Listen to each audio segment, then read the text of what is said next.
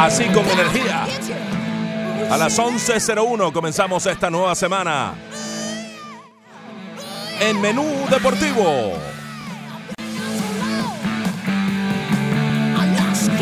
A través de la 990 les saludamos Broderick Serpa y Fernando Arreaza junto a Ricardo Montes de Oca y Leandro Soto. De manera muy acertada, Leandro ha decidido comenzar con Finding My Way.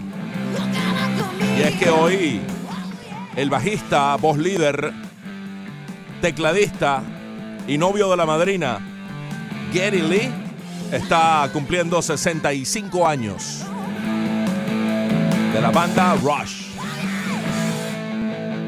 Esto es de su primera producción de 1974, el álbum del mismo nombre, Rush, y que tiene este tema, Finding My Way. Ha sido un 29 de julio del 53.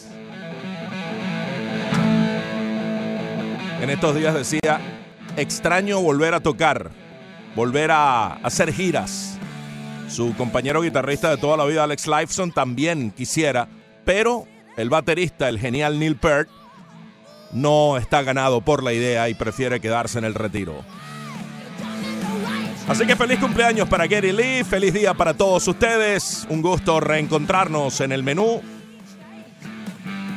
y un gusto saludar a Broderick Serpa una vez que tenemos tantas cosas interesantes que resaltar.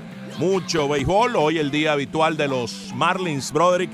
El día en el que reseñamos la semana del equipo de la ciudad, que tuvo una buena semana, ganó cuatro y perdió dos. Le ganó la serie a Chicago.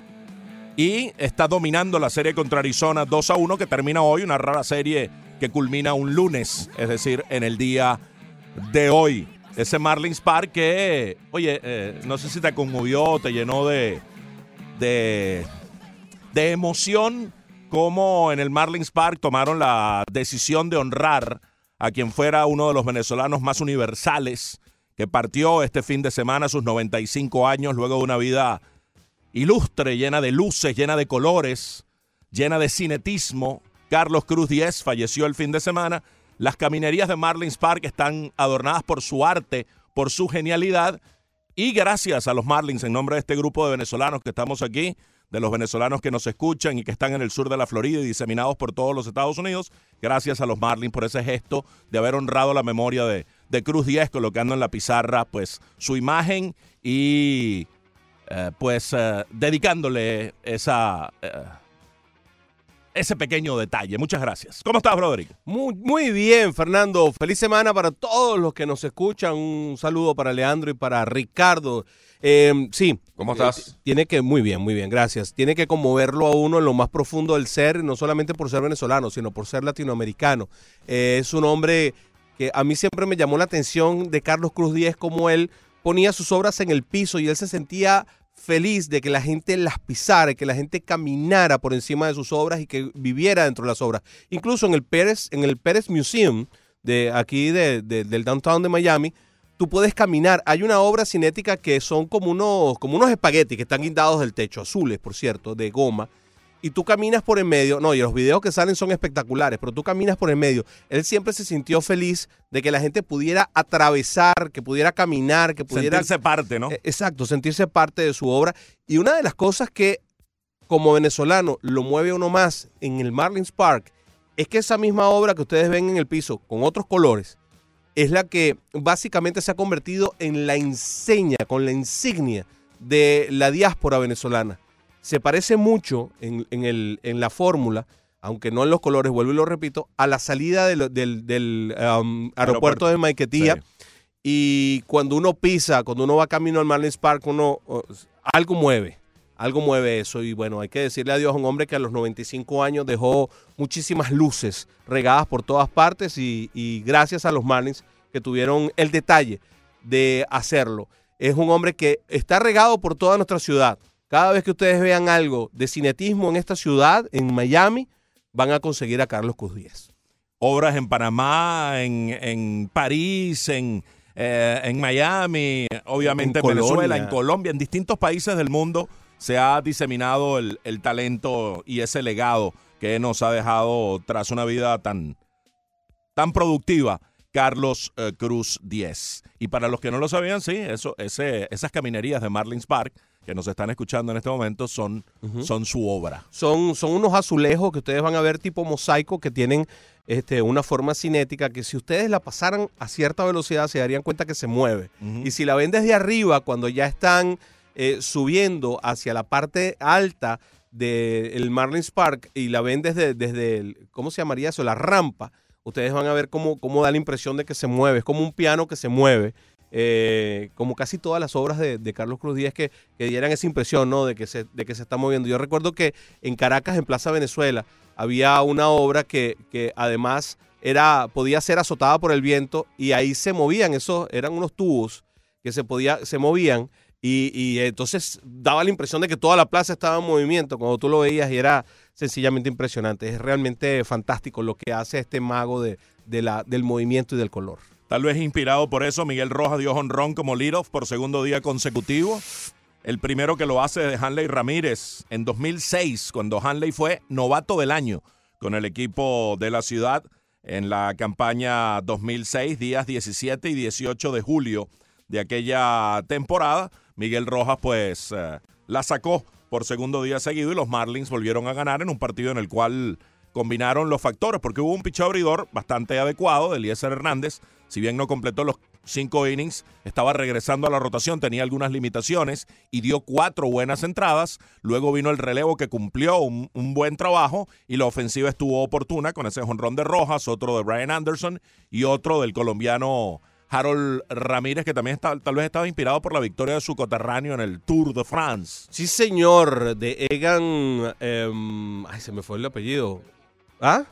Bernal, Egan Bernal, que ayer tuvimos la oportunidad de ver. Estábamos viendo el recorrido final mientras hacíamos Deportes en Grande, nuestra hermana, la 1040M, y eh, eh, era fascinante ver cómo eh, se ponían todos los colombianos a lo ancho y se abrazaron en un momento determinado como para una postal fantástica, ¿no? El primer latinoamericano, el primer colombiano y el hombre más joven en la historia de la Tour de France, pero además se ganó el premio al joven más destacado y estuvo a solo cinco puntos de ganar el premio de montaña. Hubiera sido una barrida, una caída y mesa limpia lo que iba a tirar Egan Bernal en, esta, en este eh, recorrido de la Tour de France, el más importante de todos los premios del ciclismo mundial. Sí, estaba muy emocionado Julio César Camacho.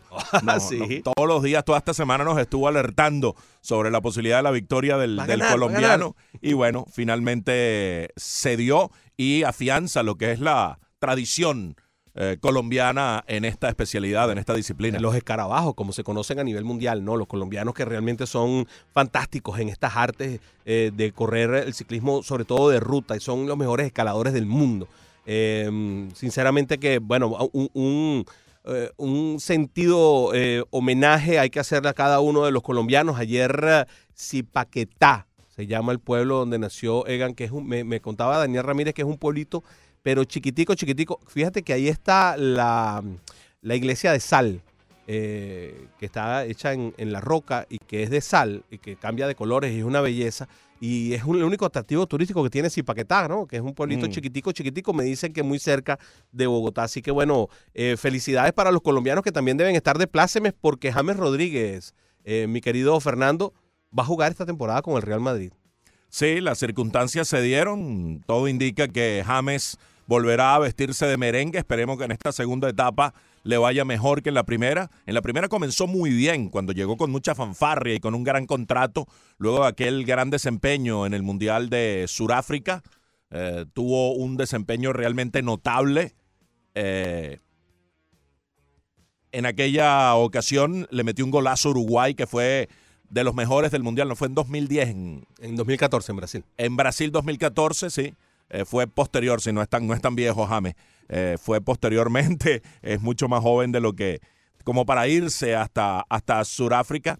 Fue en Brasil 2014. También tuvo un buen mundial en Rusia 2018, aunque con algún problema físico. Pero aquel de 2014 sirvió la mesa para que el Madrid se interesara en él, le diera aquel gran contrato una primera campaña muy buena para James Rodríguez entre goles y asistencias. Parecía tomar eh, eh, control de la situación, de dominar al monstruo, porque jugar en el Madrid es jugar en un, eh, en un entorno distinto y es un animal diferente a, otros equipos. Es como jugar con, con los Yankees, que, mm. la, prensa, la, la presión, el público te puede llegar a afectar. Pero después de ese primer año no tuvo continuidad y comenzó a tener problemas con algunos de los técnicos, con Rafa Benítez, luego con el propio Zinedine Zidane cuando este llegaba en la parte final y comenzó este periplo por el Bayern Múnich y ahora bueno, se dan las circunstancias con la lesión de Marco Asensio para que eh, el Madrid pues eh, tenga que contar con ah, James Rodríguez y tal vez también con Gareth Bale, que se cayó lo de China. La, familia le dijo, no, nosotros no queremos ir a China. Bueno, bueno, entre que la familia dijo y que, no, le dieron el, no, no le dieron el dinero que quería el, el equipo del Real Madrid. Sí, eh, la familia, me imagino, tuvo que ver algo. algo ese fue el primer, eh, la primera información, que, se había caído todo por ese, por ese tema, por ese detalle. Yo no creo que él tenga el poder de veto como para poder vetar algo que el Real Madrid de verdad quiera. Habría que ver cómo, cómo son las cosas. Con lo de James, a James le dieron una responsabilidad bárbara, ser el 10 del Real Madrid. Y el, Real, el 10 del Real Madrid no como es ahora Modric que es un, generador eventual de juego, porque hay muchos que generan juego. En aquel momento, eh, James Rodríguez era el real generador de juego de Real Madrid. Era un 10 en todo el sentido de la palabra, y por él tenía que pasar el juego del Real Madrid, y eso pudo haber ocasionado muchas cosas. No es el mismo James que juega con Colombia al James que juega en los equipos. Sí, él, él es, parece un jugador de tramos cortos, de torneos cortos de, de Copa América. En la Copa América estuvo muy bien. Fantástico. En los mundiales ha estado muy bien. El, tema es cuando hay torneos largos, ¿no? O sea, las temporadas largas de los equipos. Pareciera que allí eh, surge algo en el camino. Y diera la impresión de que hay problemas de, su forma de relacionarse interpersonalmente con sus compañeros, porque los primeros años en donde ha llegado han sido buenos. Vamos a ver si este regreso al Madrid se convierte en un primer año para él, ¿no? Eh, desde el punto de vista de lo que es las relaciones personales, porque pareciera que él como que se le van minando las relaciones personales con el transcurso del tiempo tuvo un primer año con un buen primer año con el Madrid, tuvo un buen primer año con el Bayern de Múnich, pero las cosas se fueron, fueron eh, eh, cayendo. Vamos a ver, ojalá y sea así y que él tenga una buena temporada porque el Madrid lo necesita. El viernes cayeron 7 a 3 y porque se maquilló ese, ese resultado al final del encuentro, porque realmente es un resultado de 7 a 1 que tiene que encender todas las alarmas. La pareja de centrales del Madrid parecía que estaba atornillada en el piso y que no se podía mover. Lo de Sergio Ramos es Increíble, increíble la forma como le pasan por al lado. Hicieron siete goles. El Atlético de Madrid les hizo siete goles por todo el medio del área del Madrid. Sí, una goleada de escándalo, por más que todavía no son juegos de, de verdad, verdad, es una goleada de escándalo y, y tiene que evolucionar el Madrid eh, de acuerdo a lo que se ha visto hasta ahora en los partidos eh, preparatorios y en los juegos de estas giras que está eh, realizando. Ya James está entrenando, de hecho, con el, con el, Real, Madrid. Está, está de hecho con el equipo, o sea, que, claro, al estar entrenando está allí eh, involucrado en la concentración con el equipo. Que es buenísimo, porque eso ya quiere decir que sí, que sí se queda. Y As dijo, el diario As, que fue el que abrió las puertas, dijo que ya, que iba a jugar la temporada con el, con el Madrid. Su ficha pertenece al Madrid, hay que aclarar esto. El Bayern Múnich tenía una posibilidad de compra, eh, una opción de compra y no la ejerció. Entonces sigue perteneciendo al, Madrid al no ejercer esa opción de compra el Bayern Múnich, que fue parte del convenio cuando el, Madrid lo cedió al equipo alemán. Eh, un pequeño alto para saludar y felicitar. Acabamos de recibir una, muy buena noticia. Nació el, ah. el, bebé de Pedro Ricardo Mayo, nuestro amigo, compañero que ha estado aquí con nosotros varias veces. Tiago, bienvenido al mundo. El primer varoncito de, de Pedro Ricardo Mayo se une a Natalia y Rebeca, las dos lindas dos princesas. niñitas que tiene Pedro, eh, su, esposa, Diliana. Muchos saludos, enhorabuena. Y, pronto ya vamos a ir a visitarlo para conocer al gran Tiago que ha llegado al mundo. Felicidades a Pedro, a Tiago, a todos, a, a todos, a toda la familia. De verdad que qué bueno que ya tenemos a Tiago aquí. Esperemos que pronto llore al aire, eh, nos lo traigan para que llore un ratito al aire aquí con nosotros y, pueda compartir aquí en, los estudios. ¿Tú sabes quién está inspirado también? ¿Quién, José Altuve, que ayer llegó a 1500 hits en su carrera. ¡A caramba! A los 29 años y 113 días llega a esa cifra de 1500 imparables. Y nuestra encuesta de hoy gira en torno a eso. Gira en torno a esa especie de alcabala mitad de camino rumbo a la grandeza. La plantea triunfante los lunes más que nunca Ricardo Montes de Oca. Buenos días Fernando Broderick, amigos de la 990. Así es, en nuestra red social de Twitter, arroba 990 ESPN Deportes, está la pregunta. Una vez que José Altuve llegó ayer a 1500 imparables, ¿cree usted que llegará a los 3000 en su carrera? ¿Sí o no? Arroba 990 ESPN Deportes, vaya, vote y le da retweet. Muy bien, ¿y cuál es su opinión, mi querido amigo? Yo voté que sí. Yo creo que eh, está encaminado a eso y más viendo lo que ha hecho en los últimos juegos, porque desde hace más o menos como un año calendario que realmente José Altuve no estaba eh, saludable y eh, muchos empezaron a dudar, no, es que empieza a caer. Bueno, en los últimos 30 días el hombre ha estado eh, como realmente impresionante, ¿no? Así que eso me da a entender y afianza aún más mi sentido de que José Altuve sí tiene la posibilidad de llegar a, a, a 3.000 imparables. Muy bien, vamos a ver cuál es la opinión concreta, honesta y sencilla del señor Leandro Soto. Muy buenos días, brother. ¿Y qué tal? ¿cómo estás tú? Excelente. ¿Tu fin de semana? Muy bien, gracias. Espectacular. Sí, señor. Genial. Sobre todo porque hoy su programa. eh, Oh, sí, sí, sí. sí, eso me, Qué me- bueno. me- Gracias, me bro, alegró gracias. el fin de semana. No, muchas gracias, bro. Fernando Arriaza, ¿cómo está usted el día de ¿Cómo hoy? te va, Leandro? Un gusto. Excelente, espectacular, diría yo. Eh, necesito hacer una pregunta a Arriaza. ¿Cuánto tiempo le tomó los 1500 hits a Arriaza? Usted debe tener esta información. Nueve años. Le tocó, sí, nueve años y exactamente 1109 partidos. Eh, quisiera votar que sí. pues, 1190. 1190. Quisiera votar que sí, pero yo no sé si va a llegar a los 3000 hits. Como venezolano, obviamente, y como amante del béisbol, quisiera que, que lo haga porque José Altuve ha demostrado que un cual- de cualquier tamaño se puede jugar béisbol, ¿no? Desde ese momento yo creo que mucha gente ¿Tienes dudas en que le aguante el físico? eh, ahí es donde yo tengo eh, el inconveniente porque ya ha demostrado eh, lesiones en el pasado y esta más reciente también. La temporada pasada, en la postemporada, jugó lesionado prácticamente y no sé si el físico le aguante como para llegar a los 3000 hits. Ojalá que sí, pero tengo mis dudas. Mira, creo que con estos detalles te voy a convencer, Leandro. Vamos a ver, Mi voto es sí por lo que proyecta. No tengo por qué pensar que no le vaya a aguantar el físico, dado lo trabajador que es Altuve. Ujú. Uno podría compararlo con Dustin Pedroya, quien no le aguantó el físico, pero lo de Pedroya fue una lesión puntual en rodilla, no producto de que sea frágil o que sea pequeño, sino una lesión donde hubo una barrida muy fuerte de Manny Machado, no malintencionada ni deliberada, una, una jugada de béisbol, pero a partir de allí la rodilla de eh, Pedroya no le aguantó. Si no ocurre una lesión carrera, de esa career threatening, de esa que, que te afecta la carrera, yo no veo por qué él tuve, aún siendo diminuto, no vaya a tener una, una larga carrera. Pero fíjate en es- estos parámetros, eh, Broderick, Ricardo, Leandro, amigos de la 990. Pete Rose, Pete Rose, cuando tenía 1190 hits, eh, 1190 juegos, los que requirió Altuve para los 1500, Pete Rose tenía 1491, nueve menos. El rey del hit que llegó a 4000 y tanto. 1491 en 1190 juegos en los que Altuve llegó a 1500. Entre los activos, Albert Pujols llegó a 1500 en 1213. Repito, Altuve para que tengan el parámetro, la referencia, 1190.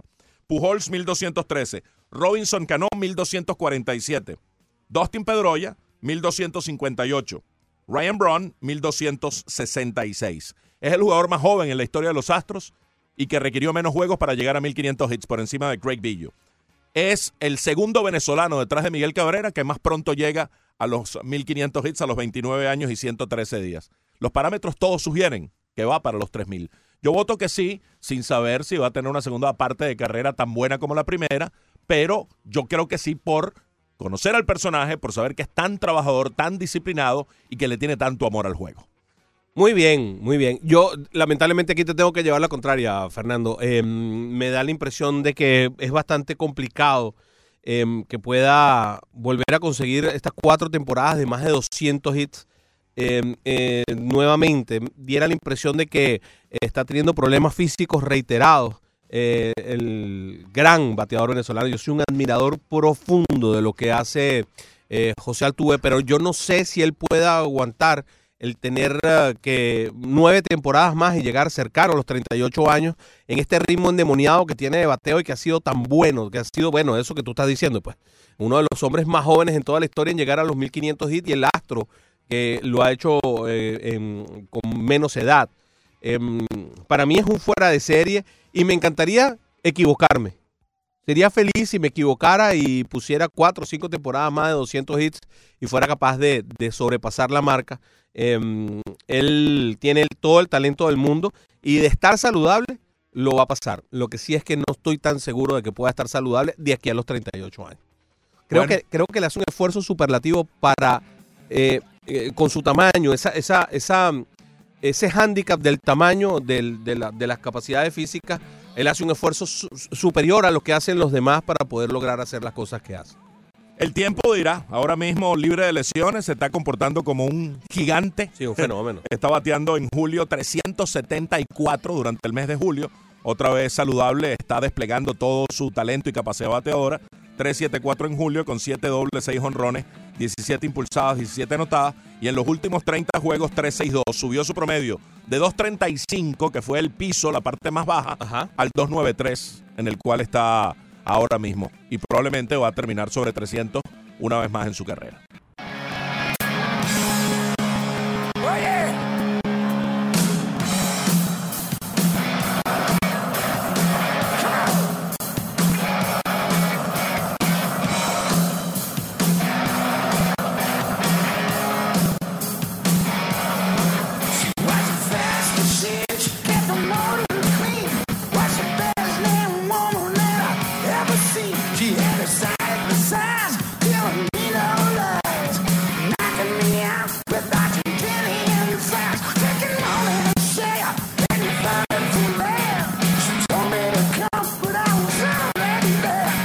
Soto abre este segmento con el tema de ACDC, uno de los temas más populares de la banda Shock Me All Night Long.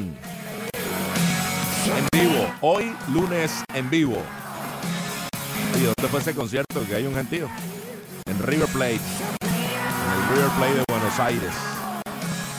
Qué cantidad de gente. Ahí estaba Brian Johnson en pleno apogeo y justo después de haber grabado Back in Black, uno de los mejores tem- uno de los mejores discos, de las mejores producciones, no solo de ACDC, es la mejor de ACDC seguro, sino una de las mejores producciones de, de rock. Eh, De arriba abajo, la producción, todos los temas de cualquier banda de rock. Por cierto, se ha recuperado de la, de la sordera. Mm, Médicamente le habían recomendado a Brian Johnson, el cantante de la banda, que entró justamente en 1981 para esta producción de Back in Black, después de la muerte de Bon Scott, el cantante original.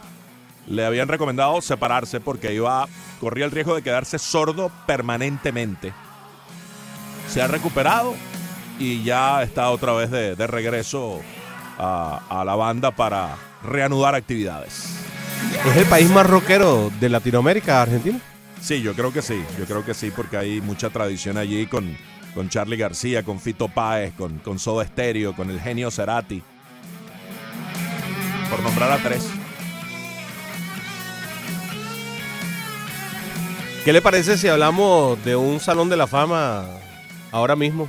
Un señor llamado José Alberto Pujols.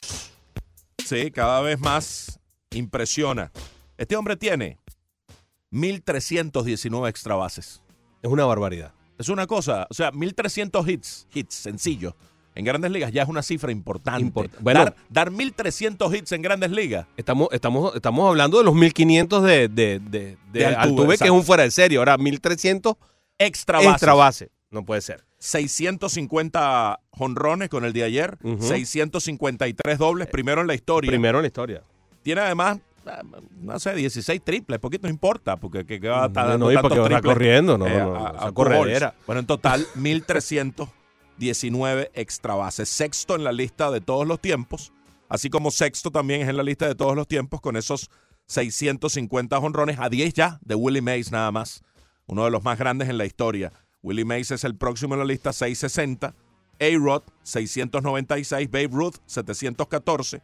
Hank Aaron, 755. Y Barry Bonds con los 762. Pareciera que Pujol va a llegar a 700. ¿ah? Sí, habría que ver, porque le quedan dos temporadas más de contrato y esto que, esto que, que termina, ¿no? Ahora mismo. Los promedios de él ya no son tan, tan grandes y le faltan 50 cuadrangulares, sería fantástico que llegara a 50 dobletes también y que terminara siendo el primer 700, 700 de la historia. Eso lo dejaría tremendamente bien parado y sin la sombra de nada, además. Sin la sombra de absolutamente nada. Alguien pretendió por allí, Jack Clark, y algún necio cronista de San Luis pretendió ensuciarlo y y quedó muy mal parado al, pretender ensuciar la carrera de Pujols. Sí, no, ya Clark quedó como, como lo que, como un coleto allí. Bueno, al final, ya los números de promedios del señor Albert Pujols eh, andan alrededor de los 20 y los 20, tanto en dobletes y quizá un poco menos de dobletes que de cuadrangulares, porque bueno, la velocidad se ha perdido. Yo pienso que tendría que estar un poco por encima de los promedios de él en estas dos temporadas para poder llegar a los 700. Ojalá y lo logre. Yo creo inclusive que si eh, Albert Pujol le, queda, le se queda corto en estos dos años y fracción que le queda por llegar a los 700 cuadrangulares, va a conseguir un contrato de alguien que como bateador, aunque sea bateador emergente, le dé la oportunidad de llegar a los 700 cuadrangulares, porque eso sería el ponerle la guinda al pastel de una carrera que es sin duda de las mejores carreras de toda la historia del béisbol. Y si no llega, no importa. O sea, tampoco eh, si queda con 680 y pico, qué sé yo, 690.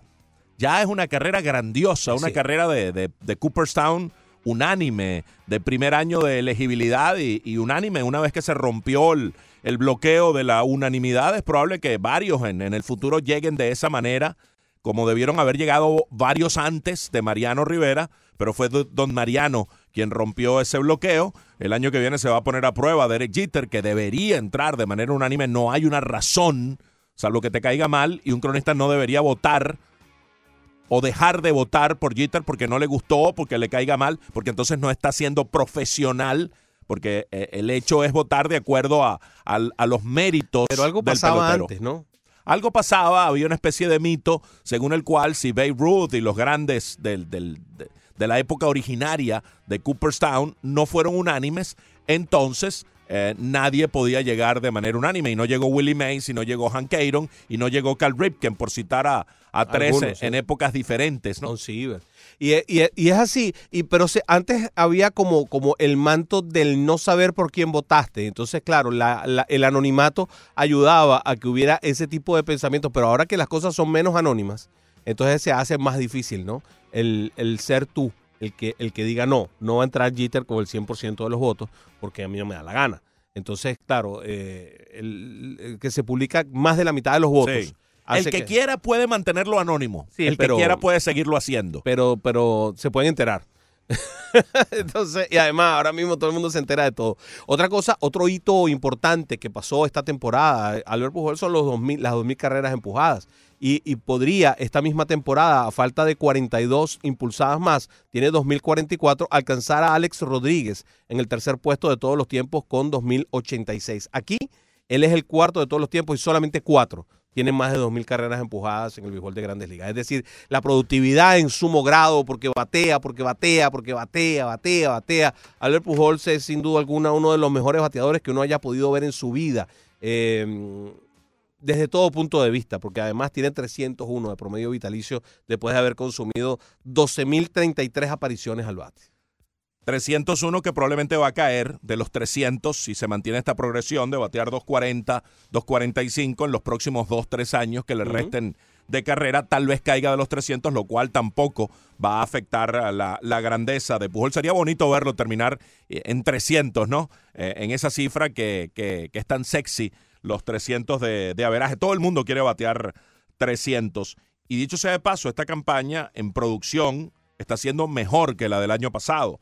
El año pasado él tomó casi 500 turnos, 498, participó en 117 juegos y conectó 19 honrones con 64 remolcadas. Ya lleva 17 honrones, solo dos menos respecto a todos los que conectó en 2018 y ya lleva 62 remolcadas, solo dos menos respecto a todas las que impulsó el año pasado. Y así en números generales, el promedio está más o menos igual, pero está mejor el porcentaje de slugging y está mejor también el porcentaje de, envasado. Todo esto en grados inferiores a la grandeza de él en San Luis, esos primeros 11 años, que son de los mejores primeros 10 años o, década de cualquier pelotero en la historia del béisbol de las grandes ligas. Está considerada inclusive como la mejor de cualquier pelotero. A él le quedan dos años de contrato, ya tiene 39 años en 2019 y eh, estaría ganando 29 millones para el 2020, 30 millones para el 2021 a los 41 años y luego le quedan 10 años de 10 millones de dólares de servicios personales a, razón de un millón por año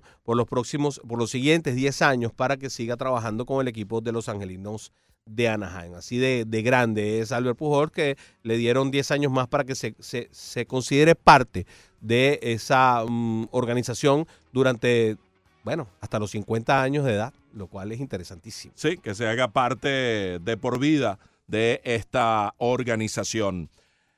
Estamos a tres días de la fecha límite de cambios. Ayer se registraron algunos. No muy eh, importantes, ¿no? Los Marlins fueron probablemente los primeros que dieron un paso. Los mellizos de Minnesota necesitaban un relevista y finalmente tomaron a, a Sergio Romo junto a otro jugador de ligas menores, un pitcher y un jugador a ser nombrado por Lewin Díaz. La, la organización eh, de los Marlins le tenía el ojo puesto a este muchacho dominicano de 22 años que está poniendo grandes números en esta temporada, está teniendo un año de despegue, luego de, digamos, algunas temporadas lentas, las primeras en su carrera cuando firmó desde 2014, pero este año despegó y está teniendo un año realmente soberbio. Es un primera base de poder que llena las necesidades de, los Marlins, porque además es bateador uh, zurdo. 19 honrones, 62 remolcadas, 294 de promedio, 336 de porcentaje de envasado, casi 900 de OPS y una buena cuota de, extra bases. Pareciera que, es un muy buen cambio para seguir engrosando esas eh, granjas y ahora ya más balanceada con la llegada de JJ Bleday a través del draft universitario y este pelotero que es bateador zurdo de posición primera base se comienzan a balancear las granjas que estaban inclinadas más que nada hacia el picheo, brother. Y no ha salido de ninguno de tus lanzadores prospectos todavía. Eso, eso es muy interesante. Una de las cosas que más me llama la atención a mí de este pelotero, Lewin Díaz, es normalmente los peloteros van ganando eh, poder en la medida de que van pasando los años. Eh, evidentemente te vas haciendo más hombre, vas anchando un poco más eh, tu tamaño físico y se va haciendo un poco más de poderoso. Este muchacho va a cambiar un poco estos 27 dobletes que ha conectado la temporada por un poco más de cuadrangulares. Es interesante que haya conectado 27 dobletes en 340 turnos. Ya él tuvo una temporada en el 2017 de 33 dobletes en 466 turnos que lo hacen bastante llamativo y ha demostrado que puede batear cercano a 300 en diversos niveles del béisbol. Eh, lo vi en un video trabajando contra Sisto Sánchez, que es la tapa del frasco de lo que tienen los Marlins en las menores. Se supone que uno de los mejores prospectos de picheo de todo el béisbol, em, jugando precisamente aquí en la liga de, eh, la Florida. Y eh, lo vi en cuatro turnos en el mismo juego. Y le conectó pero que muy bien y con cierta facilidad. Líneas muy contundentes, pero sobre todo la contundencia de, de los batazos fueron lo que más me llamó la atención. Le dio muy duro con todos los batazos hasta que al final le pegó una bola de la pared a, mil millas por hora. O sea, yo creo que este muchacho podría ser una muy buena noticia de cara al futuro de los peces que van a, tener que o van a poder eh, dispensar de, este muchacho Garrett Cooper del trabajo que está haciendo en primera base en cualquier momento que el desarrollo de este joven Lewin Díaz pueda dar. Eh, yo creo que Garrett Cooper podría regresar a la outfield porque ha, demostrado que ha mejorado muchísimo desde el punto de vista ofensivo. Yo pensaba que lo, lo suponían como un primera base a más largo plazo, pero ya tiene 28 años y no está al mismo nivel de crecimiento en donde están los otros peloteros que vienen con 22, 23 años dentro del equipo. Sí, él tuvo muchos problemas. De todas maneras es novato. Eh, Garrett Cooper es novato. O sea que en términos de, control y de eh, perspectiva, es novato. Eh, lo puedes tener por varios años más, aun cuando tenga 28, porque él tuvo un desarrollo lento y tuvo muchas lesiones al principio de su carrera que retrasaron, pero finalmente despegó y yo creo que puede ser parte integral de esa estructura de cara al futuro, porque además Lewin Díaz no se supone que vaya a estar listo para jugar en grandes ligas el próximo año, si acaso en 2021, de manera que Cooper debería seguir, seguir siendo el primera base el próximo año y tal vez cuando se ponga costoso, quién sabe, de paso a este muchacho o Cooper, como tú dices, regrese a los jardines. Lo importante es mantenerlo adiestrado, que no se olvide de jugar en los jardines y se mantenga con la posibilidad de, hacer la transición y eso va a ser valioso también para el propio Garrett Cooper, darle al manager la flexibilidad de poder jugar en primera, porque ha mejorado en primera y de poder jugar en los jardines. Hay que ver también cómo va a tener la, la pretemporada este muchacho Lewin Díaz también, hay que ver qué clase de, sprint training tiene el año que viene, porque yo me imagino que lo van a invitar también. Este va a ser uno de los que va a estar ayudando eh, en, en, el sprint training. Le van a dar el chance por los buenos números que está teniendo en doble A todavía, pero está teniendo muy buenos números. Pude detectar en redes que hizo un poco de ruido que los Marlins no solo dieran a Romo, sino también a un pitcher, en este, muchacho, en este caso el muchacho Chris Ballimon, que está teniendo una temporada, no tiene estatus de prospecto, pero está teniendo una temporada bastante aceptable en eh, clase A. Eh, los números globales 6 y 7, 3.16 de efectividad, 19 aperturas, 122 ponches en 105 innings, un tercio con 37 boletos. Tiene potencial, está pues eh, evolucionando positivamente, pero vaya, los Marlins le tenían el ojo puesto a, a Lewin Díaz, querían a ese muchacho. Y hablábamos aquí que tal vez a Sergio Romo lo iban a vender más caro de lo que realmente vale. Bueno, eh, tal vez no, porque están dando también a un muchacho, un prospecto, un prospecto intermedio, marginal, y un pelotero a ser nombrado. Hay que ver quién es y qué características tiene ese pelotero a ser nombrado que van a dar los Marlins para completar el cambio. Pero lo importante aquí es que se hicieron de los servicios de un prospecto que si es prospecto, era el décimo de los mellizos de Minnesota, probablemente va a romper la barrera de los 100 y va a ser el sexto prospecto de los Marlins entre los 100 mejores de todas las grandes ligas. Dependiendo de cómo termine la campaña, tal vez el año que viene aparezca entre los 100 prospectos de todo el béisbol y es ese tipo de pelotero que buscabas, un primera base zurdo de poder. Entonces, eh, miraron con lupa y encontraron lo que querían, dieron a Romo y bueno, dieron un poco más para poder hacerse de Lewin Díaz. Por cierto, Romo viajó, lo que son las cosas, viajó a Chicago. Estuvo ayer en, Chicago donde los mellizos jugaban el último de la serie. Eh, no lanzó, tenía el día libre, pero regresa a Miami porque el martes los mellizos vienen a iniciar una serie el martes aquí contra el equipo de la ciudad. O sea que ya vendrá de visitante, pero se fue un día, no quiso esperar. Tal vez lo razonable era, oye, ya quédate en Miami, porque además los mellizos no juegan, no juegan hoy.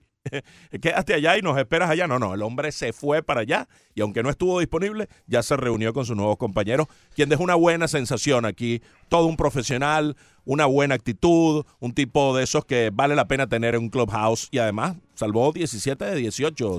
Sí, sí, sí, sí, La efectividad no fue tan buena, pero salvó 17 de 18. ¿Y qué más se le puede pedir a un hombre que costó lo que costó además? Porque también fue bastante económico. Así que, eh, y con muy, muy, buena vibra, con muy buena onda, con muy buenas relaciones. Este muchacho, mm, eh, Díaz, de 22 años, ya está rankeado por MLB Pipeline como el número 21 dentro de la organización de los Marlins, es el primer primera base y es el primer bateador zurdo que hay en los 21. Sí, porque prácticamente no había. Exacto. Entonces, para eso, para eso fue que lo trajeron. Y a veces uno puede pensar que sale un poco caro por lo que entregaste, pero también tienes que ver la carencia y la necesidad que tú tienes. Miren, si entregaron todo lo que dieron, es porque lo tienen considerado que va a ser un tipo fuera de serie. Porque había más de un equipo seguramente pidiendo hablar con Sergio Romo.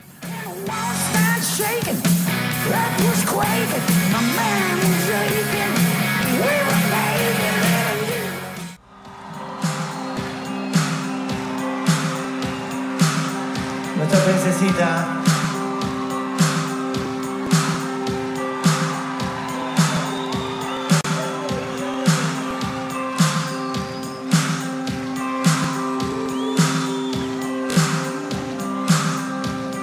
por rockeros argentinos, bueno, ahí está Fito Páez. Brillante sobre el mic. O mic, micrófono. En vivo, hoy lunes en vivo, a través de la 990 ESPN Deportes. El gusto de estar de nuevo con todos ustedes. Broderick Serpa y Fernando Arreaza junto a Ricardo Montes de Oca y Leandro Soto. Tenemos a José y Ángel en línea. Antes de recibirlos leemos algunos mensajes respondiendo a la encuesta del día de hoy, que repite a continuación Leandro Soto para ponerla en contexto. Aquí lo tenemos, arroba 990 ESPN Deportes, el menú deportivo Arreaza Ortega y Beisbólogo preguntan, una vez que José Altuve de los Houston Astros llegó a 1500 hits, ¿cree usted que conectará 3000 en su carrera de las grandes ligas? Un 13% votado por el no, 87% se ha ido por el sí. Sí, tal vez ese sí sea más un deseo que una certeza. Nadie puede tener la certeza de que va a dar 3.000 hits. La proyección da para ello porque a los 29 años puede tener 6, 7 campañas más de, de gran nivel y entonces estar allí conquistando esa cifra élite.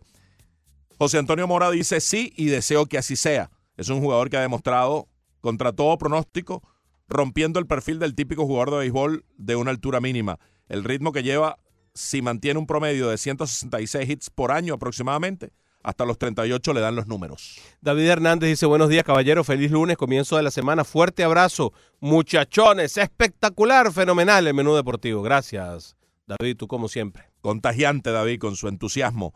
Manny Braves dice, lo impresionante del ciclismo colombiano es que en cada evento tienen un protagonista diferente. Eso es verdad, Durán, eh, em, Opina, eh, de, de verdad que sí, hay mucha, hay mucha gente eh, en Colombia impresionante. Daniel Darías dice, y lo va a sobrepasar, hablando de los 3.000. Fernando Berra responde con un GIF.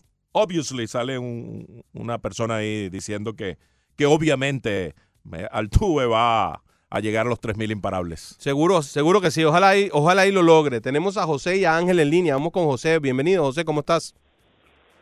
Sí, bien, bien, bien, gracias. Eh, oye, eh, no, eh, del comentario, de, de lo que usted estaba hablando de Mario Rivera, yo me alegro por él, pero en verdad yo no creo que un cerrador eh, sea lógico que sea el primero en, el, en la historia en ser, porque un cerrador es el, primero el que menos juega, porque lo que vienes a tirar son tres outs, viene a terminar lo que otro empezó incluso están, están, están dudando del designado, y el designado juega todos los días y a veces tiene que jugar hasta, hasta posición cuando van a la Liga Nacional. Y entonces el otro, que juega menos, fue eh, eh, absoluto. Entonces, ahí es donde veo que, que la Grandes Liga está, que hay algo mal ahí. No puede ser que un, que un designado no tenga el chance. Y, la otra cosa es que un, eh, un equipo que no estaba ni, ni para el wild card en ese momento, le dio una salsa el fin de semana al líder de su grupo. Yo veo a Boston, hombre por hombre, mejor que los Yankees. Hombre por hombre, Benintendi, Bogert, eh, JD, eh, toda esa gente yo veo mejor uno por uno que a la gente de los Yankees. Yo creo que Boston se puede meter y otra cosa, este, empezando este año se dijo que los Yankees iban a tener eh, me- mejor fecha en, el calendario con los equipos de viajar menos y con equipos más débiles que Boston. Y que eso no tiene culpa los Yankees porque el, calendario se hizo a mitad de año del 18, cuando, cuando fue campeón Boston. Pero que iba a ser así. Por eso Boston empezó jugando en Seattle. ¿Entiendes? Entonces, eh, ahora viene la parte, bueno, vienen, de hecho, vienen como 14 juegos seguidos ahora en Fenway Park. El- La segunda mitad va a ser más favorable a, Boston que para. Esa es mi opinión. Oye, Bueno. gracias José. Gracias por todos esos comentarios, José, y participar en nuestro programa. Vamos a recibir a Ángel ahora, que está en línea. Ángel, bienvenido. Sí, buenos días, muchachos. Estoy un poco ronco. Ah. Miren, muchachos, hablando de Altuve, ojalá y lo haga, pero yo no creo que Altuve, con 1.500 hits, que él ha cogido hacerlo en nueve años, en sus mejores tiempos, él llegue ni a los 2.500, ni a los 2.500. Acuérdense que ahora vienen las lesiones. ¿Cuántos años más le quedan a Altuve? Cuatro años más Oh. ni cinco que fueran. Ojalá lo hiciera. No, no, no, no me pongan como que yo no quiero, no, no, ojalá Sí, sí, lo haga. Pero es que la lógica lo dice. Calculen, se tuvo nueve años para 2.500. ¿Cuántos años le quedan? ¿Cuatro años? ¿Cinco años? ¿No lo va a hacer? Bueno, está bien. Ahora, vaya, él está mejor que varios que tienen ya más de 3.000, como Albert Pujols, que tiene 3.000 y tantos. Pujols, repetimos, cuando llegó a 1.500 había participado en eh, 1.213 juegos. Altuve lo hace en 1.190. Y la edad tampoco es una cosa tan diferente. Tan diferente. Eh, Pujols cuando tenía 1.500 estaba más o menos de la misma edad que eh, José Altuve. Y Pete Rose, en sus primeros 1.190 juegos, exactamente igual que Altuve, dio 1.491. Porque si Pete Rose dio de allí hacia abajo casi 3.000 más, casi 3.000 más, porque terminó en 4.000 y tantos, porque Altuve no va a poder hacerlo también. Sí, bueno, tendría que ser. Claro, tendría que estamos ser- hablando de Pete Rose. Tendría ¿no? que ser algo como Pete Rose, que terminó jugando hasta los 40, y qué sé yo, cuántos años, jugó 20 y pico de años en las grandes ligas, ¿no? A muy alto nivel. Y, y sí, habría que ver, ¿no? Hasta dónde. Yo, yo, a mí lo que me preocupa de Altuve es que es un segunda base, que no puede jugar en la inicial y eh, uno no lo ve eh, siendo bateador designado de un equipo a tiempo completo, ¿no? Por sus propias características. No es un hombre de poder al 100%, a pesar de que ha sacado una buena cantidad de jonrones en, en algunas temporadas. Eh, ha tenido temporadas de 24 cuadrangulares. Pero uno no lo ve tampoco como un bateador designado al, al, al 100%. No es el estilo de un bateador designado. Entonces, ¿qué hacer cuando te vas poniendo lento, ¿no? Para jugar a la defensiva en la segunda base y ese tipo de cosas es lo que uno, uno ve, porque Albert Pujol se, ha puesto, se puso lento y, y- y lo pusieron a jugar de bateador designado. Ahora está jugando de primera base porque apareció el fenómeno ese llamado Shohei Otani y lo ha obligado a jugar eh, en la primera base a tiempo completo, pero en líneas generales él iba a ser el bateador designado de los Angelinos de Anaheim. Entonces, eh, para eso lo habían diseñado ese contrato. En, todo caso, uno aspira y espera de que sí, que llegue eh, la salud y que la salud se mantenga y que esté ahí permanentemente. Pero un segunda base tiene algunos condimentos de salud que lo diferencian de un jugador que puede jugar en la inicial, como Pete Rose, que terminó su, su carrera jugando en la inicial y que ese tipo de cosas. ¿no? Sí, pero si uno mira los 32 bateadores que llegaron a 3.000 hits, son pocos los que tuvieron que ir al rol de designado para alargar su carrera. Pujols puede ser un caso, pero hay tantos que terminaron siendo outfielders el resto de su carrera, o segunda base, o tercera base, o shortstop, que Sí, sí. terminaron con 3.000 hits y toda su carrera la desarrollaron con su labor defensiva eh, eh, a lo largo de la, de la trayectoria. Sí, no, yo no, no estoy llevando, no estoy llevándote la contraria, estoy tratando de explicar lo que está tratando de decir el, el señor, que Ángel, que tiene, que tiene un punto, pues, en lo que, en lo que está diciendo, básicamente porque además ha tenido algunos problemas físicos, sobre todo problemas de las rodillas, que es lo que más preocupa, ¿no? De los miembros de 3.000 hits, Paul Molitor terminó como designado. Podría decirse ese, ese un caso y era un infielder. Eh, Cal Ripken no terminó como designado. Pujols terminó como designado, pero todavía juega mucho primera base. Adrián Beltré, tercera base toda su vida. Jamás cambió de posición ni fue designado. George Brett, tercera base toda su vida. Robin Jones fue shortstop, centerfield, luego la segunda parte de su carrera. Para buscar un ejemplo cercano, Craig Billo, que fue un segunda base y que comenzó como catcher. Como catcher. Una posición de mucho más desgaste como catcher. Luego como, como segunda base. Nunca ¿No, no necesitó jugó el centerfield después? Creo que terminó jugando algo de outfield también Sí. eh, Craig Billo. Ricky Henderson, Rod Carew, podría decirse que es el segunda base a tiempo completo casi toda su carrera, que dio 3.000 hits y dio 3.053. Yo creo que no, digamos, si él es un segunda base, si trabaja, si se mantiene defendiendo la posición libre de lesiones, que es el tema, y el que podría tener uno algunas aprehensiones, dado lo pequeño que es, que, que pueda ser más propenso a que el físico lo abandone en un Que- momento Que tenga determinado. que hacer un mayor esfuerzo para lograr las cosas, ¿no? Esa puede ser la aprensión. Sí. Abelardo está en línea. Bienvenido, Abelardo. ¿Cómo te va? Sí, oye, bueno, qué bueno que me recibieron. Bu- buenos días, Fernando. ¿Cómo estás? Saludos. Bien, mira, eh, sobre el Salón de la Fama, eh, yo tengo una pregunta y quiero su opinión. ¿Qué va a hacer? Porque es, es obvio que lo- los grandes van ahí sin problema, ¿ok? Eso no, van a entrar, eh, No hay, problema ahí. Ahora, le pregunto, ¿qué vamos a hacer? ¿Qué va a hacer nosotros, no- Major League Baseball? Yo tengo mi opinión también. Con la gente como Barry Bonds, Roger Clemens, Mike Maguire, Sammy Sota, Pete Rowe, Alex Rodríguez. Óyeme, es un salón de la fama ahí. Es un salón, eh, hay una ala ahí. Ellos no pueden borrar eso de la historia. Para mí, mi opinión, es una gran hipocresía del Major League Baseball. Ellos sabían que eso estaba pasando, no hicieron nada. ¿Cómo se llamaba el comisionado? Eh, Bob Selleck. Oh, Selleck, ajá. La, Bud Light le decían, Bud Light. ¿Ok? sí, no, de veras. No era tan light el tipo este. Déjame No. decirte.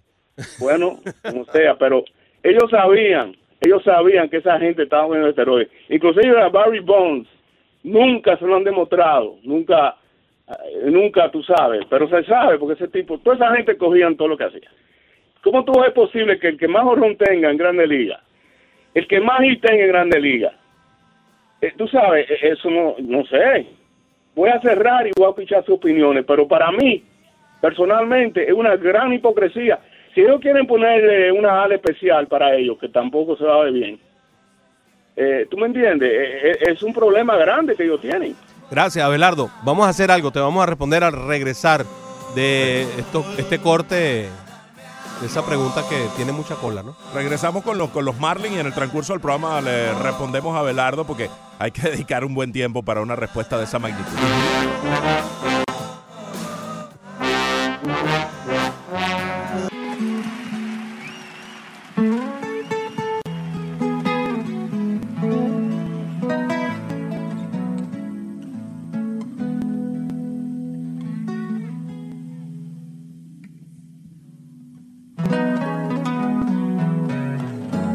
Pasamos al mediodía, segunda hora de programa, 12.02. A través de la 990, Menú Deportivo.